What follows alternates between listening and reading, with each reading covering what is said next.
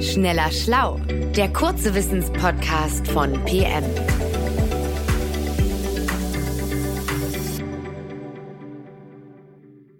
Hallo, hier ist Nils Erich und ich spreche mit Martin Scheufens. Hallo Nils. Du bist ja unser Energieexperte im Team und da es aktuell viele große Fragen um das Thema Energie gibt, haben wir beschlossen, mehrere Sonderfolgen rund um das Thema zu machen. Beim letzten Mal haben wir uns über LNG unterhalten, also Flüssiggas, das uns durch den Winter retten soll.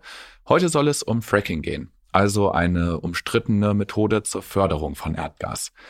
Eigentlich dachte ich, das Thema sei schon längst durch, denn 2017 hat der Bundestag Fracking in Deutschland ja verboten. Aber nun ist die Debatte wieder neu entbrannt, ob man Fracking doch hierzulande zulassen soll. Vor allem Christian Lindner fordert das. Die Debatte ist hitzig, denn mit Fracking sind viele Ängste verbunden. Martin, erklär doch nochmal am Anfang, was ist Fracking überhaupt? Um das zu verstehen, müssen wir erstmal verstehen, wie eigentlich Erdgas entsteht. Und da gehen wir jetzt ganz weit zurück. Vor Jahrmillionen, als dann die ersten Algen und Plankton entstand und existierte und die dann abstarben und auf den Meeresboden niedersanken. Sie wurden dann bedeckt von neuen Erdschichten, sie sanken tief in die Erde hinab. Um sie herum verdichtete sich das Sediment zu Tongestein und diese organischen Überreste von eben den ersten Pflanzen wurden dann unter hohem Druck und hohen Temperaturen zersetzt. Ab Temperaturen von etwa 70 Grad entstand Erdöl und bei Temperaturen zwischen 120 und 180 Grad Celsius verwandelte sich das in Erdgas. Das Erdgas war also mitten im Gestein drin, in kleinen Poren. Dann verging allerdings viel Zeit, ja Millionen, und das Gestein ging kaputt und das Gas konnte entweichen. Es wanderte nach oben und es sammelte sich unter der Erdoberfläche in großen Höhlen. Und das sind die Erdgaslagerstätten, die man so typischerweise kennt und die man bislang ausgeplündert hat. So große Hohlräume voller Erdgas und da musst du dann so einmal reinbohren, ein Loch, und aus diesem Loch kann dann Erdgas rausströmen über viele Jahre. Das ist simpel. Solche Erdgasförderung, solche konventionelle, gibt's auch in Deutschland, vor allem in Niedersachsen Pro Jahr fördern wir da ungefähr 5 Milliarden Kubikmeter Gas. Klingt erstmal viel, ist aber, ich sag, nur ein Bruchteil dessen, was wir brauchen. Jetzt werden solche Löcher immer weniger auf der Welt. Man kann immer weniger von dieser konventionellen Förderung betreiben. Und deswegen konzentrieren sich Gasförderfirmen auf, zum Beispiel in den USA, auch auf Erdgas, das immer noch im Muttergestein ist, von ganz am Anfang, wo das Gas in den Poren feststeckt. Doch um da das Gas rauszubekommen, ja, das ist viel schwieriger. Es gibt also noch recht viel Erdgas, sagst du, aber das ist gebunden in diesen vielen kleinen Poren. Also ich stelle mir das vor wie in einem Schwamm, nur aus, aus Stein sozusagen und, und sehr tief dann unter der Erde. Da muss man bestimmt ein bisschen brachialer ran, oder? Genau, das ist der Punkt. Also man muss erstmal tiefer bohren, hunderte bis tausende Meter in die Tiefe und dann kommt man in diese Gesteinsschicht. Und obwohl man schon da ist, kommt das Gas eben nicht von selbst raus, weil es eben in den Poren gefangen ist. Deswegen pumpt man dann Flüssigkeit rein. Das ist eben dieser Fracking-Prozess. Diese, wenn die Flüssigkeit unten eindringt, dann entsteht im Gestein ein Überdruck. Und durch diesen Überdruck bilden sich Risse. Das Gestein berstet. Und durch diese Risse kann dann das Gas nach außen strömen durch unser Loch nach oben an die Erdoberfläche. In Deutschland gibt es auch einige Gebiete, wo man eben genau dieses Muttergestein erwartet, wo eben Gestein in solchen Poren drin ist. Zum Beispiel im niedersächsischen Becken oder auch im Oberrheingraben. Es wird gesagt, dass mindestens 320 Milliarden Kubikmeters von solchem Gas da vorhanden wäre. Damit könnte man durchaus mehrere Jahre unseren Bedarf an Erdgas stillen.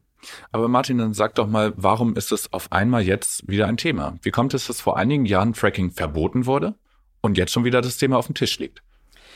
Also in den letzten Jahren, Jahrzehnten haben wir ja vor allem spottbilliges Erdgas aus Russland bekommen. Und deswegen hat sich die Förderung von Erdgas in Deutschland kaum noch gelohnt wirtschaftlich, weil das andere halt billiger war. Dann eben Ukraine-Krieg, Russland stellt uns den Gashahn zu, wir brauchen irgendwie das Gas woanders her. Statt jetzt eben das Erdgas aber aus anderen Ländern komplett zu importieren, eben zum Beispiel die Niederlande und Norwegen oder Katar, fordern manche Politiker, dass wir doch einfach mal jetzt hier in Deutschland wieder mehr Erdgas fördern. Und wenn das eben nicht konventionell funktioniert, dann doch eben bitte per Fracking. Fracking gilt aber auch als gefährlich. Warum eigentlich? Es gibt vor allem drei große Sorgen rund um Fracking. Wir haben in der aktuellen PM eine Titelgeschichte zu dem Thema Fracking, die hat unser Autor Joshua Kocher geschrieben und da hat er all die Gefahren genauer untersucht. Also wir müssen die jetzt mal getrennt voneinander besprechen. Die erste Gefahr ist Erdbeben. Wenn die Unternehmen Flüssigkeit in den Boden pumpen und das Gestein zerbricht, dann kann durchaus die Erde wackeln. Und dann können auch nahestehende Häuser Risse bekommen. Und es ist in der Vergangenheit auch tatsächlich passiert.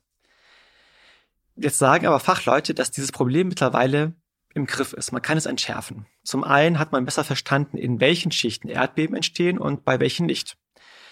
Außerdem pumpen die Firmen die Flüssigkeit langsamer rein. Und sie messen zugleich, ob eben minimale, kaum wahrnehmbare Erdbeben entstehen, so als Vorwarner für große Erdbeben. Und falls diese kleinen Erdbeben passieren, stoppen sie oder drücken die Flüssigkeit noch langsamer rein. Deswegen heißt es eben, man hätte das im Griff. Und zum Beispiel im Vergleich, solche ähnlichen Bohrungen gibt es in Deutschland, nämlich im Kontext der Geothermie, da wird es auch betrieben. Und da scheint es auch zu funktionieren. Was ist denn die zweite Gefahr? Die zweite Gefahr ist die Flüssigkeit, die man reinpumpt. Das ist nicht einfach nur Wasser, sondern da sind viele verschiedene chemische Substanzen drin. Manche davon können umweltgefährlich sein. Und deswegen ist die Sorge, dass diese Substanzen dann in die Natur geraten und zum Beispiel in unser Grundwasser. Solche Substanzen kann man aber verbieten und die sind auch verboten. Und man kann sie ersetzen durch Substanzen, die eben nicht umweltgefährdend sind oder zu unserem aktuellen Stand, Wissensstand nicht umweltgefährdend sind. Man kann also eben Fracking auch betreiben mit harmlosen Substanzen. Und ein zweites Gegenargument dagegen, diese Fracking-Schichten, die man zerstören möchte, sind viele hunderte Meter unter der Grundwasserschicht. Es ist also sehr unwahrscheinlich, dass diese Flüssigkeiten nach oben ins Wasser hochdringen. Viel gefährlicher ist allerdings, dass bei einem Fracking-Vorgang an der Oberfläche die, man unsachgemäß mit diesen Chemikalien umgeht, dass zum Beispiel ein Tank ausläuft und dann diese Stoffe über den Boden hinuntersickern ins Grundwasser. Jetzt hast du zwei von drei Gefahren beschrieben. Was ist denn die dritte? Genau, machen wir noch schnell die dritte. Und das ist tatsächlich ein dickes Problem. Im Vergleich zur konventionellen Förderung tritt durch Fracking mehr Methan in die Atmosphäre aus. Man muss einfach sagen, Erdgas ist im Grunde nichts anderes als Methan und Methan ist ein sehr gefährliches Treibhausgas. Und deswegen muss man sagen, dass Frackinggas klimaschädlicher ist als konventionelles Erdgas. Martin, du hast jetzt von den drei Risiken erzählt. Erdbeben, gefährliche Chemikalien, Methanaustritt. Und am Ende quasi jedes Mal gesagt, ist nicht so schlimm. Das klingt ehrlich gesagt ein bisschen verharmlosend. Rund um Fracking gibt es ja große Sorgen. Es wurde sogar verboten. Und nun sagst du, Fracking ist gar nicht so schlimm. Das soll ich dir glauben? Das sollst du nicht mir glauben, sondern der Expertenkommission der Bundesregierung. Denn nach diesem vorläufigen Verbot hatte die Regierung eine Expertenkommission eingesetzt und die sollte eben den Forschungsstand nochmal genau anschauen. Und da waren keineswegs fracking-freundliche Leute drin, keine Vertreter der Industrie, sondern Leute aus dem Umweltbundesamt oder dem Deutschen Geoforschungszentrum, der Bundesanstalt für Geowissenschaften und für Rohstoffe und den Landesbergbauämtern. Eigentlich Leute, wo man eigentlich denken könnte, die stehen der Sachen eher kritisch gegenüber.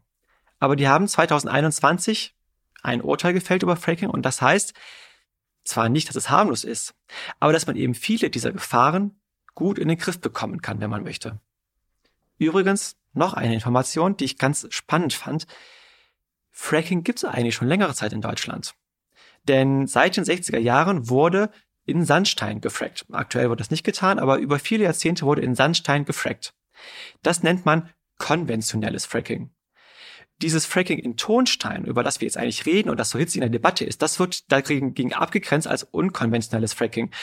Also es ist schon ein bisschen paradox, dass man sagt, Fracking sollte verboten werden, aber es eigentlich auch schon seit mehreren Jahrzehnten hierzulande getan wurde, wenn auch in einer anderen Gesteinsart.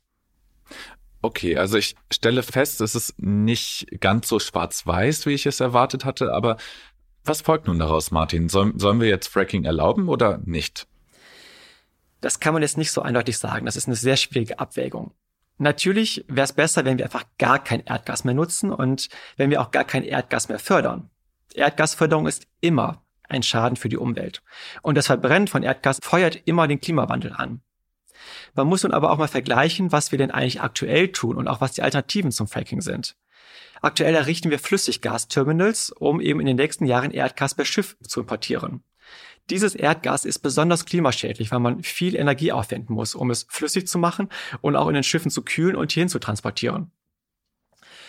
Und nun kann man mal vergleichen, wie ist denn das Wasser, was ist denn eigentlich schlimmer? Dieses LNG-Gas oder Fracking-Gas? Das hängt jeweils vom Einzelfall ab, jeweils davon, woher eigentlich dieses LNG-Gas kommt. Nehmen wir zum Beispiel den Fall Katar. Da wird Erdgas konventionell gefördert und dann per LNG zu uns gebracht. Dieses Gas ist durchaus besser, weniger klimaschädlich, als wenn wir hier in Deutschland fracken würden. Ganz anders wäre die Situation aber, wenn wir zum Beispiel aus Australien importieren. Wenn das Gas also um die halbe Welt zu uns hingeschippert wird, dann muss man sagen, wäre das bei uns besser. Und ganz absurd wird es, wenn wir Fracking-Gas aus den USA importieren. Da haben wir quasi das Schlechteste aus zwei Welten. Wir haben zum einen Fracking und wir haben LNG, beides in einem zusammen. Und da könnte man schon sagen, das wäre doch besser, wenn wir es einfach hier vor Ort fracken. Du siehst, das Thema ist echt kompliziert. Okay, ein schnelles Urteil, was besser, was schlechter ist, ist echt nicht möglich. Aber ich kann jetzt schon auch verstehen, dass Menschen sagen, sie wollen kein Fracking hier in Deutschland. Ja, das verstehe ich auch. Und ich sage, ich möchte es auch nicht. Aber es ist schon ein bisschen absurd, Erdgas, am besten noch gefracktes Erdgas aus dem Ausland zu uns zu importieren. Ich nehme ab, dass sich eben viele Menschen ernsthafte Sorgen um die Umwelt machen. Aber wenn wir hier in Deutschland fracken, dann hätten wir immerhin Einfluss darauf, wie hoch die Sicherheits- und Umweltstandards sind. Wir könnten dafür sorgen, dass die Schäden, die durch Fracking entstehen, minimal sind. Und man könnte eben gerade mit der Erlaubnis zu fracken besonders hohe Regeln einführen. Wenn aber anderswo gefrackt wird, entstehen wahrscheinlich viel mehr Schäden für die Umwelt und das Klima, weil anderswo die Standards nicht so hoch sind. Außerdem gibt es eben nicht nur diese Umweltschützer, sondern es gibt auch manche Fracking-Gegner, da denke ich mir manchmal, denen geht es nur darum, dass die Sache einfach nicht in ihrem Vorgarten passiert. Aber dass es ihnen vollkommen egal ist, was anderswo passiert. Und wenn ich das, wenn ich das merke, dann werde ich manchmal schon ein bisschen fuchsig. Denn ich bin auch ein Freund von dem Argument, dass wenn wir schon unbedingt Gas haben wollen, für unsere Stromerzeugung, für unsere Heizungen, für unsere Industrie, dann sollen auch wir vielleicht mit den Schäden leben, und nicht andere Menschen irgendwo anders in anderen Weltregionen, die eben ärmer sind und deswegen unsere Schäden für unseren Lebensstil aufgebürdet bekommen. Das ist ja sehr lieb von dir, Martin, aber es klingt halt schon so, als würdest du Fracking in Deutschland befürworten. Nein, ich will kein Urteil fällen. Und jede Person, die jetzt hier zuhört, soll sich selber ein Urteil bilden. Man könnte zum Beispiel auch argumentieren, dass andere Länder ihre Gasvorkommen eh ausplündern wenn wir aber auf unserem Erdgas sitzen und es hier in der Erde lassen, wir damit unterm Strich sogar etwas Gutes tun für die Umwelt. Es gibt viele Argumente für die eine Seite und für die andere Seite. Worum es mir geht, ist, wenn sich jemand gegen Fracking hierzulande ausspricht, sollte sich die Person schon bewusst machen, dass wir die Schäden unseres Lebenswandels auf andere Länder abwälzen. Deswegen ist das Wichtigste, dass wir so schnell wie möglich von fossilen Brennstoffen eben wie Erdgas wegkommen. Der Lebenswandel, den wir Tag für Tag Jahr für Jahr leben, der macht viel größere Umwelt- und Klimaschäden, als wenn wir einmal im niedersächsischen Becken ein paar Vorkommen fracken würden. Aber an unseren klimaschädlichen Lebensstil haben wir uns längst gewöhnt. Wir nehmen diese Schäden kaum noch wahr, während eben das, was durchs Fracking passiert, für uns so ungewohnt ist, dass wir es herundheraus ablehnen. Aber es ist schon ein bisschen absurd, dass wir so über Fracking diskutieren und uns Fracking verbieten, aber wir zum Beispiel nicht den Einbau neuer Gasheizungen verbieten, obwohl das genau diesen Verbrauch an Gas anfeuert. Wir werden noch viele Jahre vom Erdgas abhängig sein und wo wir das herbekommen, günstig und möglichst wenig klimaschädlich, da gibt es keine leichten Antworten. Das ist und bleibt eine Frage der Abwägung. Ich hoffe, wir konnten mit dieser Folge ein wenig Licht in diese Diskussion bringen. Wer das nochmal in Ruhe und ausführlicher lesen möchte, der kann dazu unser Magazin PM lesen. Die Titelgeschichte unserer Ausgabe 11 aus dem November im Jahr 2020 handelt davon. Vielen Dank, Martin, und bis zum nächsten Mal. Bis zum nächsten Mal, Nils. Ciao. Schneller Schlau, der kurze Wissenspodcast von PM.